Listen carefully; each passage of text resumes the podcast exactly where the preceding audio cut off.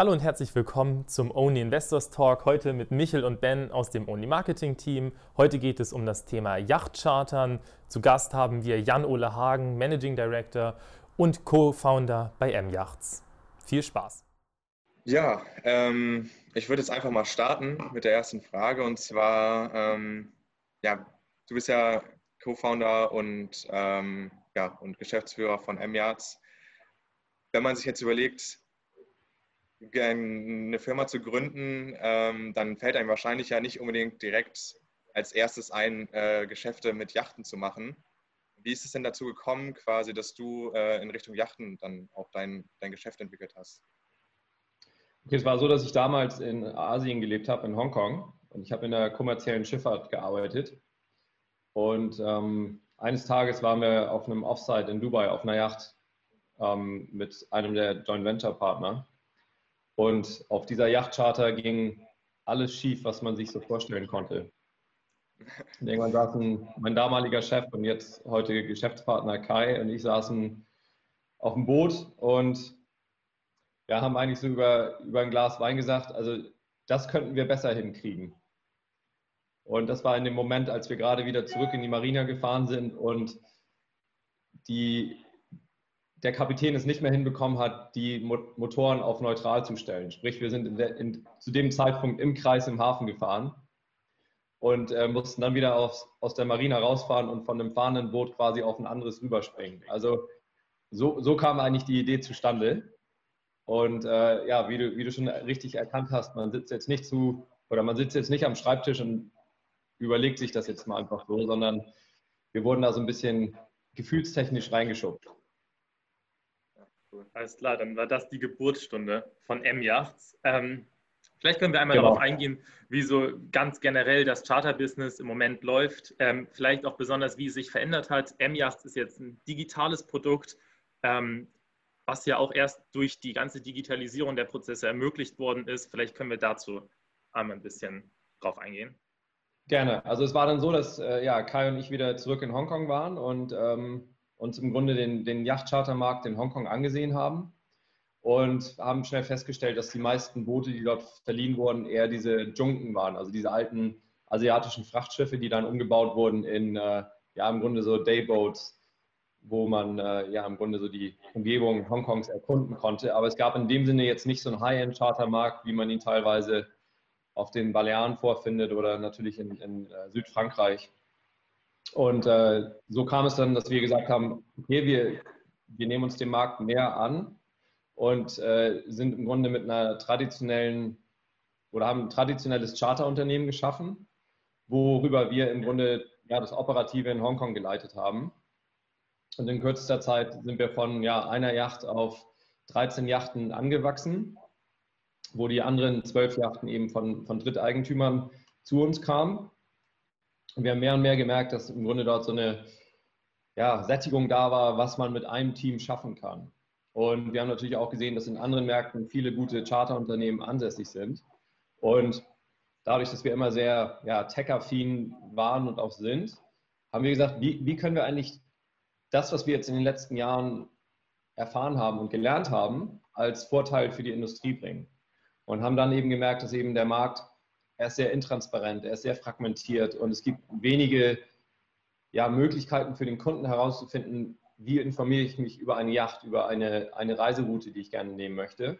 Und so kam es dann, dass wir ja M-Yachts Live gegründet haben. Und dort ist es eben unser Ziel, dass wir dem Kunden volle Transparenz bieten, aber auf der Business-Seite rein mit Central Agencies zusammenarbeiten. Und ihr müsst euch das so vorstellen, dass eine Central Agency die Managementfirma ist, die sich um das Chartering einer Yacht kümmert. Wenn man jetzt die Synergie oder die Analogie zur Hotelindustrie nimmt, kann man sich so vorstellen, wir wollten nicht ein Airbnb sein, die jetzt im Grunde C2C-Geschäft machen, sondern wir wollten ein Booking.com der Yachtindustrie werden, wo es eben ein B2C-Geschäft äh, gibt. Und das haben wir, würde ich sagen, jetzt in den letzten Jahren so weit aus, ausgebaut, dass wir mittlerweile online über 350 Yachten gelistet haben und offline haben wir mittlerweile Access zu 1800 Yachten. Und hier ist es eben so, dass ja gerade im Yachtsegment wir technologisch schon so viele Funktionalitäten haben, sei es jetzt Availability, sei es Routing Options, aber auch die Möglichkeit, ähm, ja, Verträge etc. einzusehen. All das ist technisch schon abbildbar, nur die Industrie ist noch nicht im Grunde ja, so offen dafür, das jetzt auch umzusetzen, weil äh, ja, viele Dinge noch sehr, sehr traditionell ablaufen. Ja, also abgesehen von den Chartern, was du anbietest von den Yachten, ist es ja auch die Verwaltung ähm, der Yacht. Und wie du schon gesagt hast, da die Industrie vielleicht noch nicht ganz offen ist, was ist denn der Status quo im Moment? Also, also wie sieht es im Moment aus?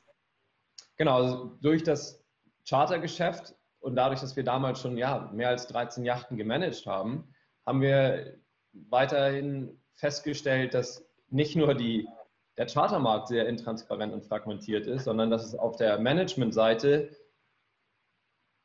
ja kaum richtige Software-as-a-Service-Lösungen gab, die im Grunde einen holistischen Ansatz haben.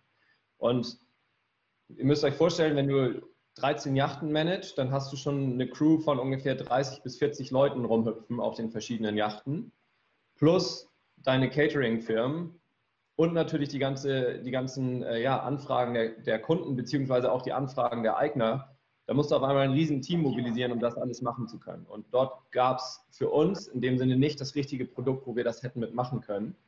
Und es gab auch keine Skalierbarkeit, also diese Economies of Scale im Sinne von jetzt auch den Einkauf zu betreiben oder aber auch im Grunde sich als, als Gruppe von Eigentümern den, den Lieferanten im Grunde so, so darzustellen, gab es gar nicht. Also ihr müsst euch das so vorstellen, jeder Eigner ist im Grunde so ein bisschen für sich selber verantwortlich.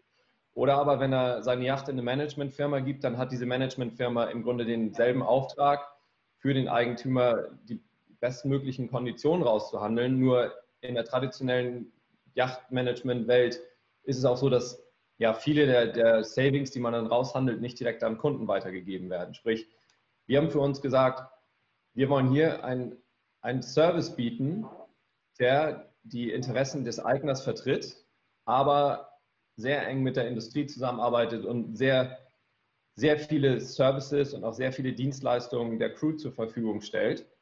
So kam es dann, dass wir den M-Yachts Club gegründet haben. Und wir haben bewusst nicht gesagt M-Yachts Management oder M-Yacht Services, sondern wir haben es den M-Yachts Club genannt, weil jeder Eigner wird mit seiner Yacht Mitglied des Clubs und hat dadurch Zugriff zu, zu unserer Plattform, wo ja im Grunde ein digitales Abbild seiner Yacht geschaffen wird, auf das er Zugriff hat, auf das DPA oder das Family Office Zugriff hat, auf das die, die Crew Zugriff hat oder aber auch die Yachtmanagement-Firma Zugriff hat.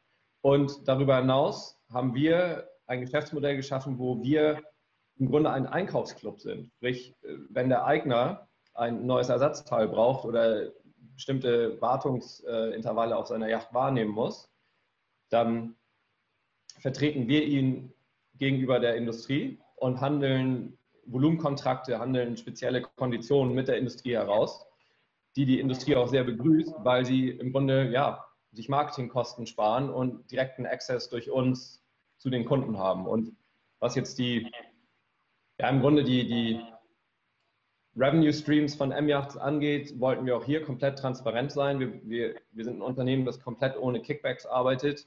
Wir haben im Grunde eine Membership-Fee, die der Eigner zahlt. Ähm, das wird einmal im Jahr abgerechnet. Es geht nach Länge des Bootes. Ähm, und darüber hinaus zahlt der Eigner für jedes Produkt, für jeden Service, den er über den Club einkauft, 7,5 Prozent. Aber alle Savings, die wir mit der Industrie raushandeln, geben wir direkt an den Kunden weiter. Und unser Ziel ist eigentlich, dass wir mindestens 10 bis zu 40 Prozent Savings auf die verschiedenen Produkte und Services anbieten.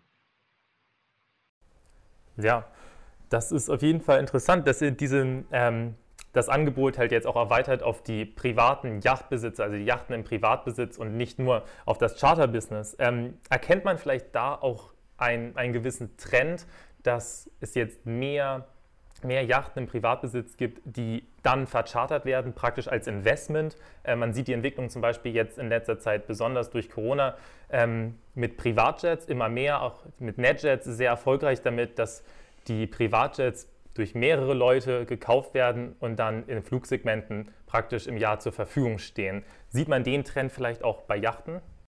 Ja, definitiv. Also, okay, wenn du mich jetzt fragst, so Fractional Ownership im Yachtsegment, äh, sehe ich etwas kritischer als im, im Private Jet-Bereich. Äh, also ich persönlich rate eigentlich eher von Fractional Ownership Modellen ab. Ähm, wenn wir jetzt aber ja, davon sprechen, wie sich die Yachtindustrie entwickelt hat, also gerade auch seitdem wir mit ja, der Pandemie leben müssen, ist es so, dass, nehmen wir jetzt einen unserer Hauptmärkte in Asien, in Hongkong, es wurden noch nie so viele Yachten von Kunden gekauft wie in diesem Jahr. Sprich, es gibt das Reiseverhalten unserer, unserer Kunden hat sich komplett verändert.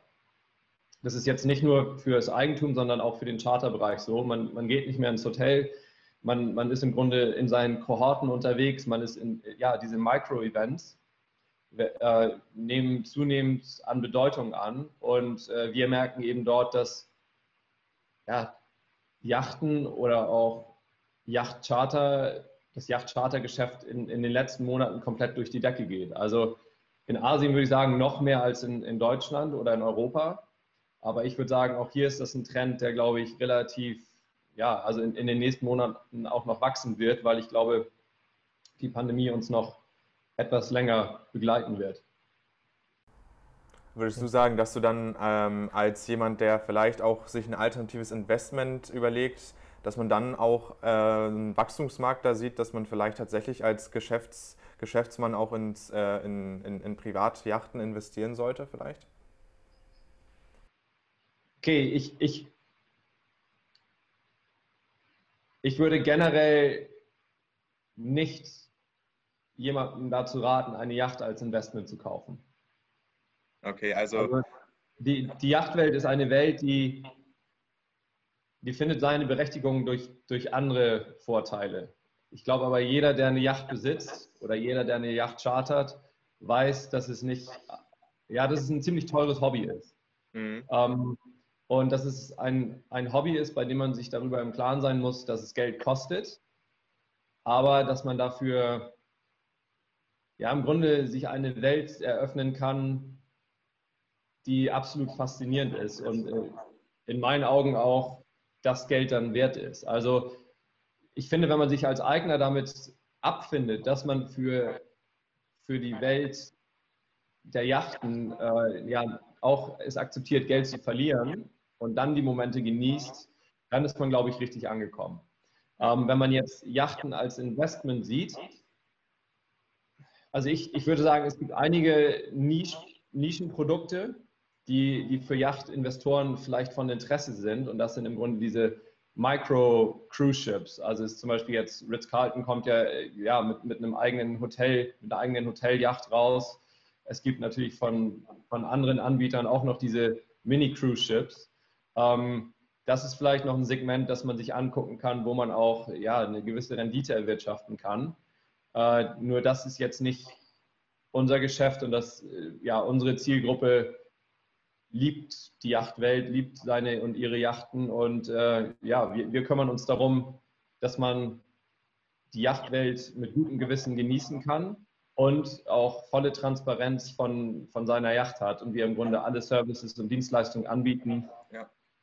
um, um das auch wirklich so weit zu bringen, dass man sich als Eigentümer nicht nur um die negativen Seiten des Yachtbesitzes oder des Yachteigentums kümmern muss, sondern um die guten Dinge des Yachteigentums.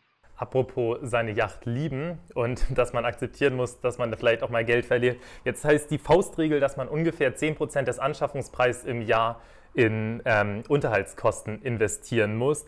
Unterschätzt man vielleicht auch den Aufwand als Laie, den man für, eine, für den Besitz einer Yacht betreiben muss, ähm, und da geht er ja ran, genau an dieses Problem, an den Verwaltungsaufwand mit dem Yachtclub.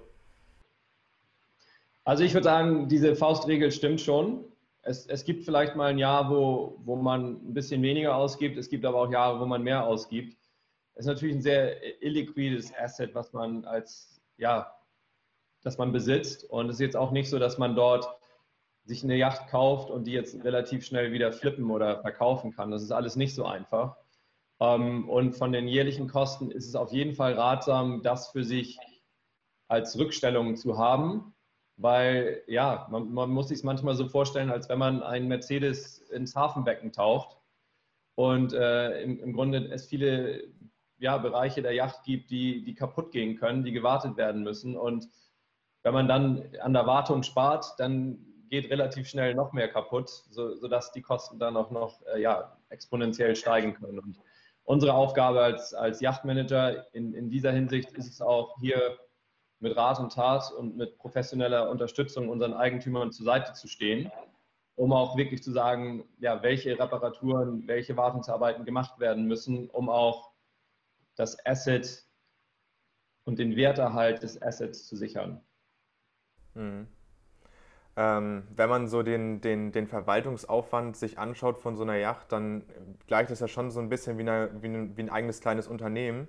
Und ähm, da ist es ja auch relativ wichtig, wen man an Bord hat und ähm, ja, wen man äh, als Crew aufstellt. Wie, wie, wie finde ich die perfekte Crew für meine Yacht? Also dort, dort auch ja, sehr interessanter und wichtiger Punkt. Also wir sagen immer, jede Yacht ist wie ein kleines schwimmendes Hotel. Und jede Yacht muss auch genauso geführt werden. Jede Yacht muss wie ein Unternehmen geführt werden. Meistens hängen die Yachten ja auch in, in eigenen ja, SPVs, also Special Purpose Vehicles, wo, wo sie eben ja, im, im Grunde drunter hängen. Und das Thema Crew ist schon eines der, der wichtigsten Punkte in, eines Yachtbesitzers bzw. Yachteigentümers, weil natürlich mit der Crew auch vieles steht und fällt. Also nicht nur die Wartung, sondern natürlich auch der Service, den man an Bord bekommt. Und das hat uns als M-Yachts jetzt auch dazu, ja, im Grunde ge gebracht, dass wir vor kurzem M-Yachts Crew gegründet haben, wo wir genau darauf achten, welche Crew wir für unsere Eigner finden und auch uns als Ziel setzen, ja, im Grunde diese hohe Fluktuation der Yachtindustrie zu, zu reduzieren und die richtige Crew für die richtige Yacht zu finden. Und äh, nur, nur dann hat man auch im Grunde ja dieses Rezept für, für eine langfristige gute Wartung und einen guten Service, den man auf einer Yacht etablieren kann.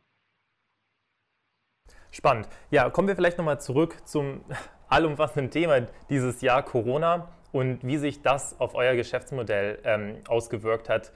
Du meintest schon, ihr hattet das Jahr überhaupt. Ähm, vielleicht können wir da nochmal sehen, Siehst du da einen Grund für, den, wieso das jetzt im Moment so stark nachgefragt wird? Und ähm, vielleicht auch einen Ausblick. Wird es wieder zurückgehen oder entdecken die Leute jetzt ihre Leidenschaft dafür? Okay, vielleicht zu, zu den ersten Punkten. Ja, dies, dieses Jahr war, war für uns bisher besonders gut.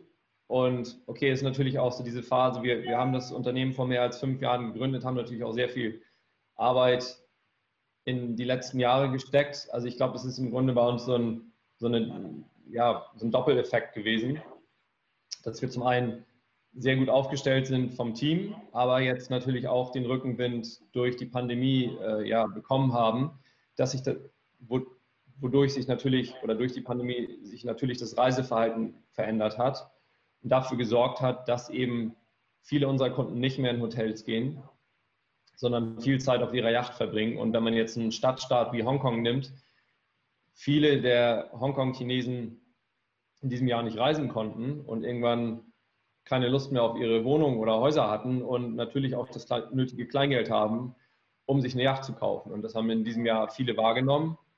Und äh, in, insofern hat uns das einen, einen, ziemlichen Push gegeben, was das Wachstum angeht.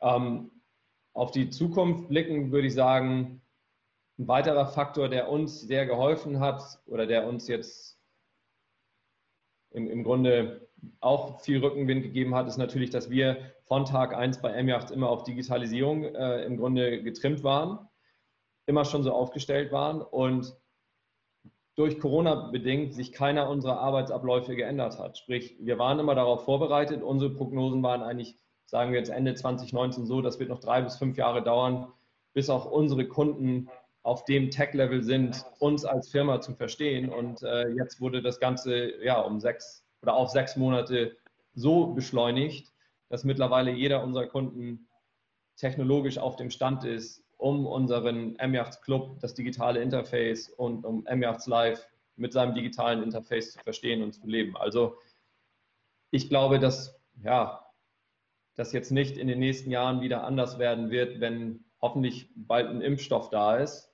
sondern ich glaube generell es zu einem Umdenken weltweit geführt hat, wie wir reisen, wie wir leben und wie wir auch unsere Freizeit verbringen. Ja, jetzt bietet der M-Yachts Club ja auch weitere Angebote rund um die Yacht herum, wie zum Beispiel Mobilitätsangebote ähm, mit auch Privatjets oder mit ähm, Autos. Glaubst du, dass dieses, dieser All-Inclusive-Trip praktisch, dass das auch alles, von einer Firma organisiert wird, wird das in Zukunft auch durch zum Beispiel solche Entwicklungen attraktiver? Äh, auf jeden Fall. Also bei uns ist es so, dass wir mittlerweile, sei es im Chartergeschäft, oder aber auch im Eignergeschäft. Wir, wir kümmern uns um alle Belange unserer Kunden. Also im Chartergeschäft, wenn jemand bei uns eine Yacht chartert, dann bieten wir an, dass quasi von dem Moment, wo unser Kunde aus der eigenen Haustür geht, alles von uns geplant wird, bis er wieder ja, am Ende des Urlaubs vor die eigene Haustür tritt. Und äh, analog haben wir das auch im, im M-Yachts Club. Also wir bieten unseren Kunden nicht nur das technische Management an, sondern wir bieten auch im, im Grunde einen kompletten Concierge-Service, was Lifestyle und auch Experiences angeht, die nicht nur zwingend auf der Yacht stattfinden, sondern auch im Rahmen ja, der eigenen vier Wände oder woanders stattfinden können. Okay. Ähm, ja, aktuell ist es ja relativ äh, gut, äh, man kommt relativ gut an Kredite oder vielleicht auch an, an liquide Mittel. Würdest du sagen, dass es aktuell ein relativ äh, guter Zeitpunkt wäre, sich eine Yacht zu kaufen oder ähm, sollte man da vielleicht noch warten oder hätte man das vielleicht schon machen sollen? Und, und wie sieht vielleicht auch ähm, der Wertverlust bei einer Yacht aus oder, oder bleiben Yachten relativ wertstabil? Ähm, okay, zunächst zu deiner ersten Frage. Es gibt Märkte, wo natürlich Yachtpreise, ich würde sagen, eher sinken oder also mehr sinken als normal. Äh, es gibt aber auch äh, Märkte, wo momentan Yachtpreise komplett durch die Decke gehen. Also nehmen wir wieder den Markt Hongkong. Dort steigen Yachtpreise gerade, weil jeder eine Yacht haben will. Also dort steigen auch Crewkosten, weil ja, wir einfach so, ein, so eine Nachfrage nach Crew haben, die momentan kaum gefüttert werden kann. Äh, wenn ich mir jetzt den europäischen Markt oder auch den amerikanischen Markt angucke, glaube ich, dass es momentan einige ja, interessante Distressed Sales gibt. Ähm, und wenn man yachtaffin ist und sowieso immer schon eine Yacht haben wollte und sich, glaube glaub ich, so mit den verschiedenen Märkten, mit verschiedenen Währungen auseinandersetzt, kann das jetzt gerade schon ein ziemlich interessanter Zeitpunkt sein, um sich eine Yacht zu kaufen. Des Weiteren, wenn man dann natürlich Kunde bei uns ist, kümmern wir uns darum, dass natürlich die Kosten nicht aus dem, aus dem Ruder laufen und man natürlich auch möglichst viel ja, Freizeitwert auf der Yacht erlangt, wie man ihn wahrscheinlich ohne uns manchmal nicht haben kann. Ja, gibt es da so Dinge, die ich beachten muss, von welcher Reederei vielleicht die Yacht gebaut wurde? Ähm, also quasi, wenn man jetzt vergleicht mit dem Automarkt, dass man vielleicht da irgendwelche Qualitätssiegel hat, auf, auf das man achten muss?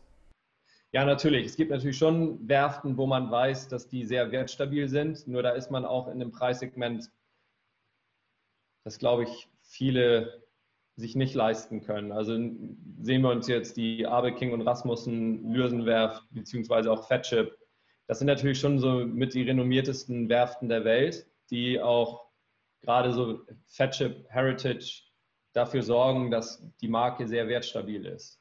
Ähm, nichtsdestotrotz, wenn man jetzt Qualitätsjachten von Princess oder auch von Sunseeker kauft, sind diese auch wertstabil, genauso wie im Segment Swan-Yachten oder oder Wallis natürlich auch ja, besondere Yachttypen sind. Aber ich, ich glaube, es kommt immer ganz darauf an, was für einen selber das richtige Produkt ist oder in, diesem, oder in dieser Situation die richtige Yacht ist. Hat man eher Lust auf eine Motorjacht, hat man Lust auf eine Segelyacht?